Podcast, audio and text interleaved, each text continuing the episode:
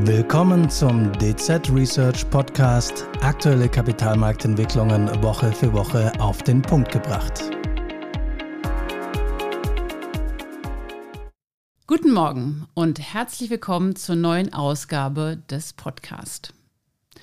Heute mit einem sehr spannenden Thema. Wir werden uns heute mit Kryptowährungen beschäftigen. Kryptowährungen polarisieren durchaus. Für manche sind sie die natürliche Weiterentwicklung von Geld im digitalen Zeitalter und andere bezeichnen sie auch gerne mal als Monopoliegeld. Egal, ob man jetzt ein Krypto-Jünger oder Skeptiker ist, ignorieren kann man Bitcoin und Co. nicht. Der Bitcoin-Kurs hat in diesem Jahr Gewinne von über 60 Prozent verbuchen können. Das Deck Begehrlichkeiten kommt aber eben auch nicht ohne Risiken. Und ich freue mich sehr, dass ich heute gleich zwei Experten hier im Studio sitzen habe, die sich mit diesem Thema bestens auskennen.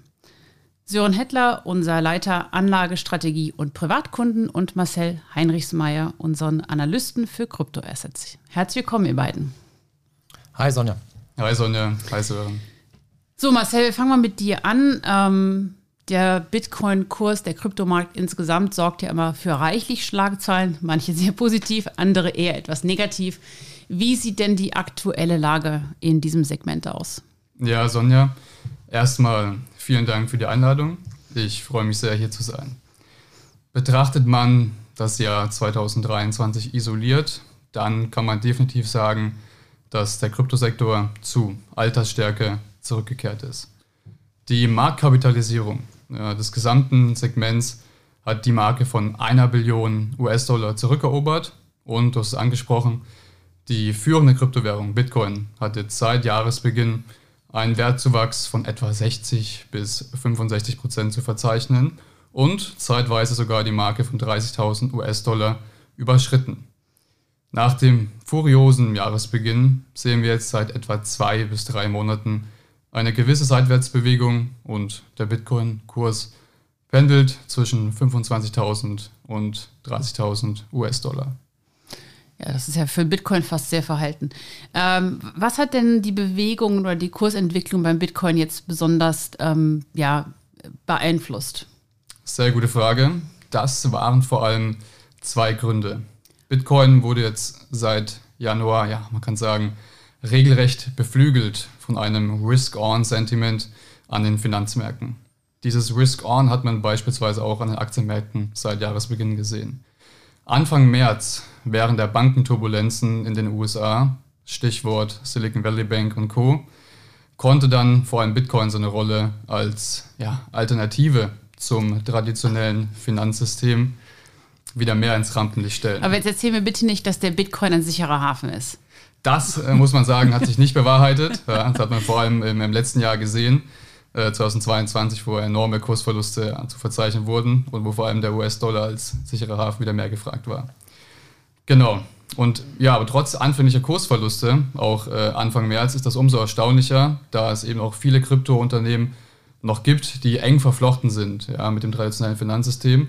Da gab es eine kurze Verunsicherung und daraufhin gab, gab es aber wirklich ja, enorme Kursgewinne. Letzten Endes kann man aber definitiv sagen, dass das Kryptosegment dieses Jahr ja, vielen Bitcoin- und Kryptoanhängern ja, war wirklich balsam ne, auf die geschundene Seele, nachdem letztes Jahr eben so eine absolute Katastrophe war. Genau, da kommen wir nochmal drauf zu sprechen. Sören, ähm, Marcel sagte es gerade, letztes Jahr ziemliche Katastrophe. Was ist eigentlich genau passiert letztes Jahr? Ja, bei der Katastrophe kommst du zu mir. Das ist äh, wirklich sehr nett. Also wir haben im letzten Jahr enorme Kursverluste gesehen. Wir sind äh, sagen wir, bei einem Rekordniveau Ende 21 bei ungefähr 70.000 Dollar im Bitcoin ähm, gewesen und sind dann innerhalb von zwölf Monaten um 75, 80 Prozent eingebrochen im Kurs, haben dann im Dezember letzten Jahres noch irgendwas um 15.000 Dollar im Bitcoin gesehen. Das ist natürlich schon ein enormer Verlust, keine Frage. Und tatsächlich gibt es aber durchaus nachvollziehbare Gründe, die für diesen Kursverlust verantwortlich waren. Zum einen so dieses Makroumfeld, was sich einfach massiv geändert hat durch die steigenden Inflationsraten und dann eben auch die Zentralbanken, die Leitzinsen deutlich angehoben haben. Das bedeutet zum einen, dass sich, ja, ich sag mal, die Liquiditätssituation äh, geändert hat, also auch die Ankaufprogramme wurden zurückgefahren, die Bilanzen der Zentralbanken wurden reduziert und dementsprechend saß das Geld auch nicht mehr so locker. Man hat vielleicht dann doch wieder als Investor geguckt, na ja, wo kann ich äh, auch wieder sichere Rendite machen. Ich konnte wieder in den Anleihemarkt gehen, wo dann eben auch wieder 2-3 Prozent ja. auf einem Wertpapier drauf standen. Das war über Jahre hinweg so nicht der Fall. Also das war ein Problem. Was man auch nicht vergessen darf, die Zentralbanken haben eben bewiesen, dass sie, wenn es drauf ankommt, eben doch in der Lage sind, äh, mit höheren Zinsen zu agieren, auch dann eben die Wirtschaft zu bremsen. Das war auch so ein Vorwurf, den man in den letzten Jahren gemacht hat, wovon auch dann eben die Alternative zum traditionellen Finanzsystem äh, profitiert hat. Und wenn sich dann das äh, Bild eben ändert und die Zentralbanken tatsächlich was tun, gewinnen sie Vertrauen zurück. Und das ist natürlich positiv für das traditionelle Finanzsystem und schadet dann im Umkehrschluss auch den, den Kryptowährungen. Es gibt darüber hinaus hausgemachte Probleme oder gab hausgemachte Probleme im Kryptosegment selber. Ähm, sehr schön, oder ja, schön ist vielleicht der falsche Ausdruck, aber sehr auffällig, nenne ich es jetzt mal, war ähm, der Niedergang des Stablecoins Terra USD Mitte letzten Jahres. Der wurde zeitweise gehypt als das neue globale hm, ja, Zahlungsmittel quasi und das hat sich innerhalb weniger Tage dann quasi in Luft aufgelöst. Also das sind ein zweistelliger Milliardenbetrag, US-Dollar-Betrag ist da einfach verschwunden. Das ist sicherlich auch nicht gerade vertrauensbildend. Hinzu kommt, dass weitere wichtige Marktakteure ja halt auch nicht mehr da sind, sondern Insolvenz anmelden mussten. Darunter ein Hedgefonds. Das kann man vielleicht noch einigermaßen verkraften, weil man sagt, Hedgefonds sind sowieso ein bisschen ja, riskanter und gehen halt mal hops. Ähm, bei der Kryptobank Celsius war das anders. Also wir hatten tatsächlich Einleger, die einfach, obwohl sie in Kryptowährungen engagiert waren und eigentlich der Meinung waren, da habe ich immer Zugriff drauf, dann eben nicht mehr Zugriff auf ihre Einlagen hatten, weil die Bank Insolvenz anmelden musste, insofern auch die Konten gesperrt wurden. Das war ein weiteres Problem. Und dann so zum Ende des Jahres hin noch die Kryptobörse FTX, die Insolvenz anmelden musste. Es war ein sehr wichtiger Player im Kryptomarkt. Und auch hier hat man eben gesehen, dass es sehr schnell gehen kann. Und äh, sag mal, die Äußerungen, die da noch von Vertretern des Unternehmens bzw. der Anwälte vor Gericht geäußert wurden, wohingegen, ja, ja, also 5 Milliarden oder mehrere Milliarden Dollar einfach gerade nicht auffindbar sind. Sie wüssten nicht genau, ob sie weg sind oder einfach gerade nur nicht zugegen. Das ist sicherlich auch nichts, was einem Markt wirklich hilft. Ja, ich sag ja, also vielleicht doch Monopoly-Geld, ne? Ähm Zumindest nennst du es schon mal Geld. Ich meine, das würden viele okay, Leute gut. auch bestreiten. Ähm, Marcel, nochmal zurück zu den aktuellen Entwicklungen in dem Segment. Äh, abgesehen mal von durchaus spannenden Kursentwicklungen gibt es ja auch mal viele andere Themen, Regulatorik etc. Was ist da aktuell los? Ja, hervorragende Frage. Die gibt es definitiv. Hier macht es auch mal Sinn, das Augenmerk ein bisschen weg von Bitcoin zu richten, beziehungsweise nicht nur auf Bitcoin, sondern auch Richtung Ethereum, dem zweitgrößten Blockchain-Ökosystem.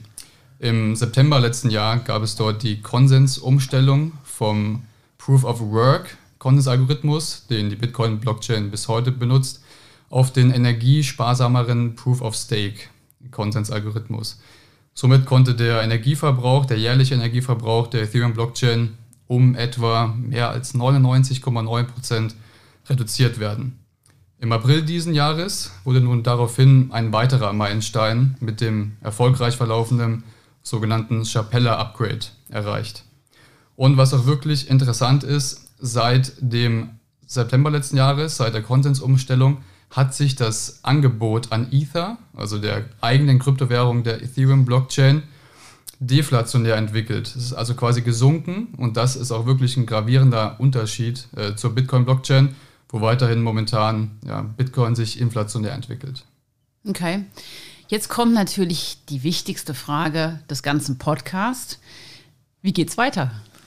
Also wenn ich das Makroumfeld mal nochmal heranziehe, dann würde ich sagen, es wird nicht einfacher in den nächsten Monaten.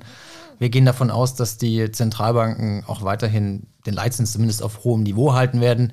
Man kann jetzt sicher um 25 Basispunkte hin oder her streiten, aber wir werden keine Rückkehr zu dieser sehr ultralockeren Geldpolitik der letzten Dekade sehen. Also es gibt strukturelle Gründe, gerade mit Blick auf die Inflationsrate, dass den nächsten Jahren einfach höher bleibt. Insofern hier ist jetzt kein großer Rückenwind für Bitcoin und Co. zu erwarten. Und auch, ja, ich würde sagen, was das Vertrauen in die Zentralbanken angeht, haben sie in den letzten Monaten einiges getan, um das wiederherzustellen. Wir sehen keine neue globale Bankenkrise. Insofern würde ich behaupten, dass gerade so im Euroraum in den USA oder auch in den wichtigen Industrieländern einfach die Suche nach einer Alternative zum traditionellen Finanzsystem mit Euro, Dollar und wie sie alle heißen, einigermaßen begrenzt ausfällt. Insofern, also von der Seite würde ich nicht davon ausgehen, dass wir jetzt massive ja, Stützungsszenarien für Bitcoin und Co. sehen.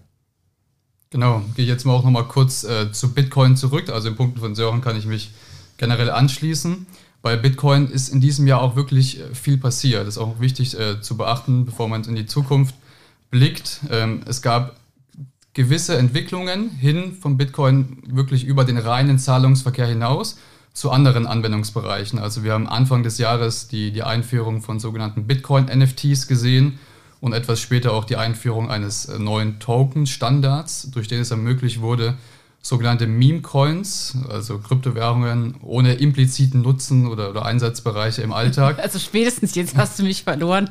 Was ist denn ein Meme-Coin? Wie gesagt, das sind Meme-Coins, das sind quasi, das äh, ja, haben keinen wirklichen Nutzen, kein, kein Einsatz im Alltag und da wird wirklich rein auf das vor Ding allem auf den Katze. Preis spekuliert. Also Pepe und Co. haben wir vielleicht schon mal gehört.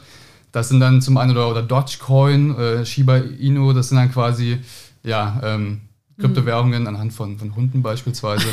Also grundsätzlich würden oh viele Leute generell die Einsatzfähigkeit im Alltag von Kryptowährungen bestreiten. Insofern ist die Frage, ob Memecoin so wie was anderes ist als Bitcoin und Co. in den Augen vieler nicht. Aber es Aber ist schon es ist wirklich ja. noch weniger auf irgendeinen Nutzen ausgerichtet als die anderen. Okay, gut. Genau. Sorry, mach weiter. Genau. Ja, und das ist aber wirklich spannend, weil das hat dazu geführt, dass ein regelrechter Hype entstanden ist. Dadurch sind auch die ja, die Netzwerkauslastung für Bitcoin ist enorm hochgegangen, die Transaktionsgebühren sind regelrecht explodiert und das führte sogar dazu, dass die bekannte Kryptobörse Binance zeitweise die Bitcoin-Auszahlungen pausieren musste. Ja, und die Krypto-Community ist in der Frage wirklich gespalten. Es gibt Personen, die möchten, dass sich Bitcoin weiterentwickelt über den reinen Zahlungsverkehr hinaus, wie gesagt, zu anderen Anwendungsbereichen wie NFTs. Und es gibt Teile, die das rigoros ablehnen. Ja, und es wird sich zeigen, wie das weitergeht. Letztendlich muss man aber definitiv sagen, es wird nie langweilig im Kryptosektor. Und dieses Jahr liegt der Fokus wieder ein bisschen mehr auf, auf Innovation und weniger auf den Negativereignissen. Guter Stichpunkt, Innovation. Sören, dein Lieblingsthema, der digitale Euro. Ähm, wie sieht es da eigentlich aus? Irgendwie habe ich das Gefühl, man hört gar nichts mehr davon. Das also, ist echt das Problem. Äh, wir, die EZB geht da wirklich sehr zügig voran, veröffentlicht auch gerne Fortschrittsberichte. Äh, in der öffentlichen Wahrnehmung kommt das so gut wie gar nicht an. Mhm. Das ist ein meiner Ansicht nach sehr wichtiges Thema, das hast du angesprochen. Ähm, äh, tatsächlich kommt man eigentlich nur in Kontakt, wenn die Diskussion aufkommt, wird das Bargeld abgeschafft? Äh, gehen wir in Richtung staatliche Kontrolle und ab und zu liest man noch so einen Artikel nach dem Motto, der digitale Euro sucht ein Problem, um eine Lösung anzubieten. Ähm, tatsächlich ist es so, wenn man die Perspektive der Zentralbank einnimmt, dann hat der digitale Euro durchaus eine Berechtigung. Man argumentiert damit, dass Zentralbankgeld wichtig ist für das Finanzsystem, für Stabilität sorgt, für Vertrauen. Und wenn Bargeld nun mal im digitalen Zeitalter diese Funktion nicht mehr wahrnehmen kann, weil man beispielsweise im E-Commerce damit einfach nicht bezahlen kann, ähm, dann braucht man was Digitales, was das eben dann für die Zukunft übernehmen kann, diese Aufgaben. Ähm, außerdem möchte die EZB die Souveränität stärken. Man redet sehr viel über die Gaslieferungen, die jetzt aus Russland nicht mehr funktionieren, weil man sich da in Abhängigkeiten begeben hat. Man redet über die Abhängigkeit von China. Man redet aber nicht darüber, dass im Zahlungsverkehr in Europa sehr viel auf wenig Kreditkartenanbieter ähm, fokussiert ist und tatsächlich die jetzt auch, also ich sage mal, nicht unbedingt in Europa angesiedelt sind. Insofern bestehen hier auch Abhängigkeiten und das hat die EZB auf dem Schirm und der digitale Euro soll das dann langfristig lösen, beziehungsweise zumindest mal eine Alternative darstellen. Ähm, Tatsächlich würde ich jetzt nicht behaupten, äh, dass der Podcast hier in der Lage ist, dieses Thema gänzlich abzugreifen. Vielleicht nur ganz kurz. Es soll einfach, der digitale Euro soll eine Ergänzung darstellen zu, ähm, zum Bargeld und äh, zum Giralgeld der, der Geschäftsbanken. Also einfach eine weitere Geldform, mit der die Bürgerinnen und Bürger wirklich komplett äh, im gesamten Euroraum bezahlen können. Es soll ein gesetzliches, gesetzliches Zahlungsmittel werden mit Annahmezwang. Das heißt, die Unternehmen, äh, die Dienstleistungen anbieten oder Produkte, müssen es auch entgegennehmen, sodass die Bürger dann langfristig ein Zahlungsmittel haben werden, mit dem sie, egal ob jetzt äh, in Irland oder Zypern oder Finnland und egal ob in der Großstadt oder irgendwo auf der Hütte, dann tatsächlich mit einem digitalen Euro bezahlen können. Das ist ein Punkt, äh, den man so ein bisschen zusammenfassen kann nach dem Motto, das brauchen die Bürger vielleicht jetzt gerade nicht unbedingt. Nutzen werden sie es aber dann trotzdem, äh, wenn tatsächlich das Ding einigermaßen komfortabel ist äh, und tatsächlich überall einsetzbar ist. Also dieser Mix aus, ich brauche eine Kreditkarte, ich brauche eine Girocard und ich brauche darüber hinaus noch irgendwas bei einem Online-Bezahldienst, der würde zumindest mal deutlich zurückgedrängt und es gäbe eine Alternative, die es heute so nicht gibt. Ähm, das ist ein Punkt, der sicherlich dann auch äh, mit Risiken einhergeht, äh, inwiefern dann die Kreditvergabefähigkeit der Geschäftsbanken noch so in der Form vorhanden ist, ob es eine Obergrenze geben muss und wenn ja, wo sie liegt. Das sind alles Themen, die gerade noch besprochen werden. Ähm, wir werden im Herbst definitiv mehr sehen. Dann wird die erste Phase, die sogenannte Investigationsphase, abgeschlossen und äh, der EZB-Rat mit den Zentralbankvertretern wird dann darüber entscheiden, ob in die nächste Phase eingetreten wird. Vielleicht nur noch so viel. Also wenn man Herrn Panetta, der im EZB-Rat für das Thema zuständig ist, Glauben schenkt, dann ähm, werden wir in drei bis vier Jahren tatsächlich mit einem digitalen Euro bezahlen können. Ich bin ja immer so ein bisschen, ich frage mich ja immer ehrlicherweise so ein bisschen, ob man den wirklich braucht. Aber gut, digitalen Euro, damit kann ich noch was anfangen. Meme-Coins, ich muss das mal googeln gleich, bin mir nicht sicher. Ähm, ja, vielen Dank, ihr beiden, für die sehr, sehr interessanten und spannenden äh, Einblicke in diesen doch sehr komplizierten Markt, wie ich immer wieder feststelle. Wir hoffen, Ihnen hat der heutige Podcast gefallen. Wenn ja, dann freuen wir uns natürlich auch über ein Abo und eine Weiterempfehlung. Unsere rechtlichen Hinweise finden Sie in den Show Notes.